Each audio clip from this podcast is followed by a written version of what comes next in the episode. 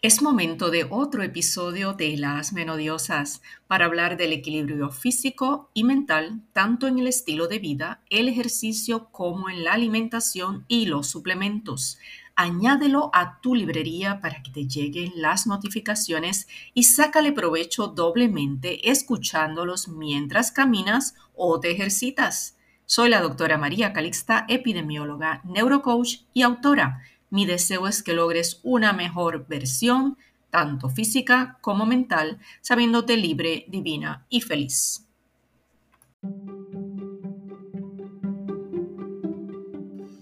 Algunas mujeres son más propensas que otras a ganar peso. Y el que sea así está relacionado mayormente con factores genéticos, pero también interviene tu historia menstrual y reproductiva, eh, tu dieta y la actividad física. Ahora bien, es durante la menopausia que más se favorece la ganancia de peso y el desarrollo de la obesidad. De hecho, muchas mujeres engordan cerca un promedio de unas 11 libras, pero también puede ser mucho más. Eh, por eso es importante que sepas cómo evitar la obesidad al llegar a la menopausia. Y se preguntarán, pero ¿por qué pasa esto? Pues miren, esto es así por los cambios de la bajada de estrógenos que hace que se acumule grasa alrededor del abdomen, las caderas, los muslos. Además, esta reducción de estrógenos eh, baja también el gasto de energía eh, porque la actividad de nuestro sistema simpático va disminuyendo. Y si esto fuera poco, los estrógenos intervienen también en la regulación del apetito. Esa sensación de que ya nos saciamos, que normalmente se estaba regulada por los estrógenos, pues ahora ya no la tenemos. Entonces, además, tenemos un gusto mayor por la ingesta de grasas y carbohidratos. ¿Quién de ustedes no se ha visto teniendo más apetito? Si yo, miren, yo comía como un pajarito y ahora me como el plato entero, yo no dejo nada. Antes yo siempre dejaba, ahora yo no dejo nada. Y es que no me siento saciada cuando, como antes, hacía en comparación un plato menor. Así que vamos a tener esa sensación de mayor ganas o deseos de comer. La saciedad no llega como antes y también que nuestro sistema simpático se ha reducido, tenemos menos gasto de energía y mayor acumulación de grasa, entonces en estas zonas que son las tradicionales, eh, mayormente en el abdomen, en las caderas y en los muslos. Ustedes saben que Puerto Rico tiene una de las tasas más altas de obesidad y sobrepeso y para que tengan una idea de cómo comparamos, Puerto Rico está en un 37.6 de obesidad en mujeres. Esos son datos del 2021. Todavía no han salido los del año pasado ni obviamente los de este año. Eh, y en hombres tenemos cerca de un 35. Ya, las mujeres están por encima del porcentaje de prevalencia de obesidad en hombres. Eso quiere decir que por cada 100 mujeres eh, cerca de 38 van a estar obesas. 38 de cada 100, eso es un montón. Si nos comparamos con España, allí solo se registra el 18.2% en hombres y solo un 16.7% en mujeres. Miren, nosotros tenemos el doble. ¿No les parece que debemos hacer algo? Ah, pero usted me dirá, ah, pero eso es en España, que tienen una dieta mediterránea. Pero pues vamos a compararnos con Estados Unidos. Por ejemplo, si cogemos el estado de Minnesota, eh, en Estados Unidos la obesidad está alta. Eh, no se vayan a sorprender porque en este, en este estado la obesidad en hombres está en un 33 y en mujeres está en un 31. Pero si lo comparamos con Puerto Rico, o sea, mujeres 31% y nosotros casi 38%, estamos hablando de 7% más. ¿Qué es lo que estamos haciendo o qué es lo que no estamos haciendo? Cualquiera de las dos preguntas es válida, pero tenemos que trabajar el asunto. Esto es un asunto de salud pública porque la obesidad, ustedes saben que va en detrimento de muchas cosas en el cuerpo y que se puede generar muchas condiciones de salud. La obesidad afecta a todos tus órganos y los sistemas del cuerpo. Está íntimamente relacionado con la resistencia a la insulina, que esto es cuando las células rechazan el exceso de las azúcares consumidas y hace eh, que el páncreas siga produciendo más insulina para ayudar a que ese azúcar entre en nuestras células. Pero como eso no es posible, pues se queda janqueando en sangre. Eso ya lo habíamos explicado en el podcast pasado. Pero todo esto se traduce en más diabetes, porque la resistencia a la insulina puede culminar en una diabetes tipo 2. Que en Puerto Rico, miren, la diabetes está en un 14% en el caso de las mujeres y un 15% en el caso de los hombres. Si lo comparamos con Minnesota, que era el estado que estábamos comparando obesidad, pues eh, Minnesota solamente tiene un 7% de diabetes en mujeres y nosotros tenemos el doble. ¿Ok?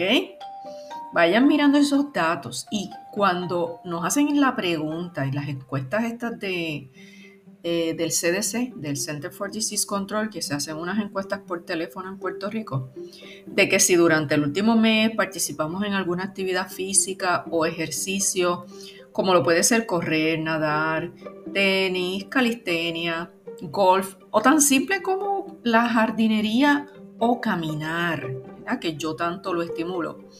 Pues miren, cuando se hace esa pregunta, casi el 50% dijo que no hacía nada de eso. Eso quiere decir que 50 de cada 100 personas están inactivos o sentados viendo Netflix o jugando este, distintos juegos o en el celular, ¿verdad?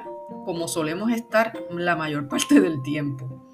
Busquen, busquen en su celular cuánto tiempo usted pasa frente a un celular. Y es bien alto la cantidad de horas. Si por lo menos una hora de esas, a veces cinco, seis horas, se dedican a tener actividad física podemos hacer muchos cambios en nuestro cuerpo. Entonces es bien normal que encontremos ese síndrome metabólico y la diabetes tan alta en Puerto Rico. Lo que ha pasado en tu cuerpo es que ya tus mitocondrias dejaron de funcionar correctamente. Los estudios pues, confirman que esa obesidad depende de la actividad de las mitocondrias, mayormente las que están a nivel muscular. Y los investigadores han hecho estudios en ratones principalmente para demostrar que cuando se inhibe esa actividad de esa enzima a nivel muscular, los ratones acumulaban grasa y eran más propensos a desarrollar la diabetes tipo 2. Para explicar un poco cuál es la importancia de esas mitocondrias en todo esto, pues visualiza nuestras células primero, ¿verdad? Y dentro de esas células hay muchas mitocondrias. Esas mitocondrias que están dentro de tus células están encargadas de quemar las azúcares. Eso es parte de su ciclo normal. También queman grasas, también queman proteínas. Pero eh, eh, parte de lo que, ¿verdad? lo que estamos mayormente consumiendo son las azúcares, los carbohidratos. Y pues ellas la utilizan para producir energía, pero cuando es demasiada, ya sabemos lo que ocurre, ¿verdad? Entonces, el cuerpo, o sea, las, mitocondrias producen energía para que luego tú las uses para caminar, para hacer las tareas, para hacer ejercicio si es que lo haces o lo que no hagas. Pero si no haces ejercicio, pues toda esa energía se va a quedar acumulada. ¿Y cómo se acumula? Pues en forma de grasa. Mantener las mitocondrias en forma es uno de los campos más innovadores hoy día que se le está dando bien duro porque se ha encontrado que es ahí donde radica o subyace la mayor parte de los problemas del metabolismo. Pero ¿cuáles son esas soluciones? Porque no hay una pastilla milagrosa, eh, sino que les voy a dar unas siete formas que ustedes deben combinar porque es que todas ellas en conjunto van a hacer o van a tener un efecto de reactivar sus mitocondrias o reactivar su metabolismo. Y estas recomendaciones son las mismas para mujeres que tampoco hayan llegado a la menopausia, porque existe mucha obesidad juvenil hoy día en mujeres también. Así que no necesariamente esto es solo para mujeres que están en la menopausia, pero esta es nuestra principal audiencia. Así que vamos a entonces a nombrar las, las siete formas importantes para combinar. La primera, ustedes ya la deben intuir, es la actividad física. El entrenamiento aeróbico reactiva todas esas mitocondrias y mejora la producción de esa energía mitocondrial. Eh, usted debe practicar un ejercicio moderado, pero de manera sistemática. Eso quiere decir que todos los días, o por lo menos si usted dice son 10 minutos eh, cada 3 horas, por ponerle un, tiempo, o es 30 minutos diarios, que es lo que recomiendan los expertos, pues que eso es la manera sistemática, porque va a permitir desprenderse de mitocondrias que estén dañadas y desarrollar nuevas unidades que sean mucho más eficaces. Y ese proceso es conocido como biogénesis mitocondrial, o sea que usted puede regenerar sus mitocondrias. Se ha demostrado que el ejercicio puede reparar también ese daño producido en las mitocondrias por una mala dieta, por ejemplo. Número 2. Hay que mantener un consumo, un consumo bajo de estos carbohidratos que son esas azúcares refinadas, los almidones, eh, los arroces, las harinas, eh, porque usted le va a permitir que las mitocondrias, en lugar de quemar azúcar, se vayan a quemar grasa, porque esa es su otra forma de obtener energía. Esta es una manera más eficiente y saludable de generar energía. Así que tenemos que ir haciendo cambios en nuestra dieta. Sé que es difícil porque la dieta del puertorriqueño está bien, ah, vamos a decir que su plato mayormente cuando se sirve en el arroz es mucho más grande que los vegetales u otras frutas, etcétera especialmente los desayunos, pero los desayunos son bien altos en carbohidratos, cuando debemos incluir más grasas, más proteínas. Entonces, eh, otra de las eh, recomendaciones es que eh, echemos mano del ayuno intermitente. Eh, el ayuno intermitente puede ser como que muy complicado porque pues como lo están explicando actualmente es como que, ay Dios mío, pero tengo que estar velando las horas. Pues mire, empiece con algo más sencillo, con unas 12 horas, 13 horas, 14 horas. Eso quiere decir que si usted comió a las 6 de la tarde hasta las 6 de la mañana, usted tiene más o menos esas 12 horas eh, claro, contando en que su alimento va a estar más o menos tres horas en su estómago, así que hasta las 7 de la mañana, 8 de la mañana, 9 de la mañana, más o menos para usted va a tener sus 12 horas completas. Así que trate de, um, vamos a decir, comenzar con 12 horas. Si la puede seguir, eh, vamos extendiendo a 13, a 14 horas, 9 de la mañana, 10 de la mañana, estaría perfecto. Se dice que el café negro eh, sin azúcar, pues no, eh, no altera ese ayuno, o sea, no lo rompe. Así que usted puede tomarse su café, irse a hacer las tareas o seguir haciendo las tareas del hogar si está en el hogar y desayunar mucho más tarde. Yo he ido, eh, vamos a decir, ampliando mi reloj para el desayuno en la mañana y cada vez desayuno un poquito más tarde y lo he ido haciendo poco a poco, de tal forma que se aumente ese estrés producido por esos periodos cortos de ayuno y se aumenta esa eficiencia de las mitocondrias. Lo que promueve, ¿verdad? En este momento es la autofagia eh, en el que se eliminan, se eliminan perdón, esas mitocondrias defectuosas y se producen otras nuevas, además de quemar energía directamente de la que está almacenada, porque usted no está ingiriendo eh, ningún alimento, ¿verdad? Como número cuatro, eh, ya yo les había hablado de la luz infrarroja. Vuelvo a mencionarlo porque la exposición a la luz infrarroja específicamente, y usted va a decir, pero ¿cuál es esa infrarroja? Ya mismo les explico. La puedes tomar en tu balcón porque se refleja en las plantas y es esa luz eh, van a ver unos, unas ondas particulares dentro de ese espectro, ¿verdad? De todo lo que es el, eh, los distintos rayos que tiene, ¿verdad? La radiación eh, del espectro de luz visible y de todos lo que son los rayos gamma, los rayos... Pues, hay una sección que se llama luz infrarroja. Y esa luz, aunque usted no la pueda ver, pues usted la puede obtener en las mañanas y en las tardes porque es cuando más inofensivo es. Eh, si, no, si usted quiere más detalles, vean el episodio 24 que se llama Que la luz sea mi nueva medicina, que habla en detalle de esta luz infrarroja. ¿Y por qué es importante? Pues porque se produce mucha melatonina a nivel celular dentro de las mitocondrias y eso sirve para antioxidar esos radicales libres que están ocurriendo como parte de nuestro metabolismo normal, quemando las azúcares constantemente, ¿verdad? Donde se, se fabrican demasiados radicales libres. Hay unos radicales que son importantes tenerlos, pero eh, tenemos que tener un equilibrio. Otros no son tan, eh, ¿verdad? tan eh, inofensivos.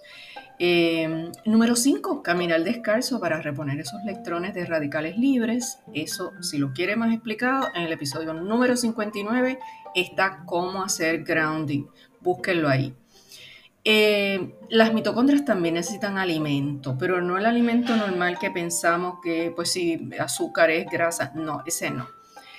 Para que ellas puedan hacer su trabajo bien, las mitocondrias necesitan un suministro suficiente de coenzimas que tienen que estar presentes en nuestra dieta de alguna forma.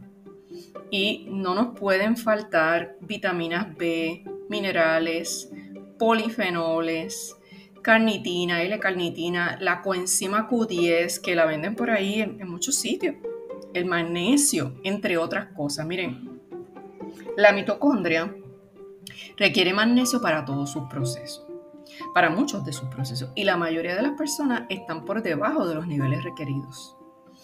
Que están, eh. El nivel requerido es entre 310 y 320 miligramos. Los hombres necesitan más o menos 100 miligramos por encima de las mujeres, así que más o menos usted calcule. En el caso de cuáles son los mejores magnesios, porque eso pues también nos confunde porque en, usted va a la farmacia y usted encuentra un montón de tipos de magnesio. Usted va a Costco y también pasa lo mismo. Pues miren, el citrato de magnesio es muy bueno porque es muy, eh, se absorbe muy bien en el intestino, se absorbe muy bien en nuestro estómago. Y digo a nivel intestinal, pero pues, o sea, pasa a través del estómago. Y es bueno para la constipación porque pues, el, magnesio es un relajante muscular y eso incluye el esfínter anal. Así que va a mejorar las idas regulares al baño. También pues, puede bajar la tensión, ¿verdad? lo que es la, presión arterial, arterial, la arritmia cardíaca. Pero hay otras fuentes de magnesio y usted va a decir, bueno, pues yo he visto el glicinato, he visto el bisglicinato. Pues miren, esos dos son para mejorar la calidad del sueño. Si usted tiene problemas de insomnio, pues esos dos le van a ayudar, pero recuerde que también le van a ayudar a su mitocondria. Y el treonato de magnesio mejora la función neuronal, pero también ayuda, en este caso, a las mitocondrias. ¿verdad? de, dependiendo de dónde están ubicadas, eh, fíjense que las distintas formas en que existen van a ayudar a distintos órganos o, que van a estar actuando mayormente en esos lugares. Pero si usted no quiere tomar ningún suplemento, pues algunas fuentes de magnesio en los alimentos van a estar en las espinacas, en las acelgas, en las almendras, las algas. Eso pues en el sushi hay algas este, el aguacate, el chocolate, el guineo. Así que busque esas fuentes para incluirlas en mayor proporción, proporción dentro de su alimentación. Y por último, tomar alimentos antioxidantes. Todos los alimentos ricos en vitamina E, vitamina C, como son las frutas, las verduras, las legumbres, los cereales, todos contienen antioxidantes. Aquí están también el brócoli, los arándanos, las berenjenas, legumbres, eh, legumbres como lo son los frijoles, ¿verdad? Los frijoles negros, también el té verde y el té negro. Son excelentes antioxidantes. Las uvas rojas, el chocolate negro, que siempre los recomiendo, entre menos azúcar tenga, mucho mejor. O sea, eh, mire los porcentajes de chocolate que tiene cada uno. Y entre más alto, 75 para arriba, es más puro. La granada, las bayas de goji, todos estos eh, alimentos son ricos en antioxidantes. Usted lo que tiene que hacer es combinar todas estas recomendaciones y verá los cambios significativos en el metabolismo, porque sus mitocondrias se van a reactivar y van a tener mucho más energía y mejor salud. ¿Ok? Bueno, aquí, hasta aquí llegamos hoy. Esta fue una recomendación que nos hizo una de nuestras oyentes, así que espero que esto satisfaga en algo las dudas o necesidades que tenías sobre el tema. Cualquier cosa nos deja saber y volvemos a aclarar o ampliar los conceptos. Hasta la próxima. Chao, chao.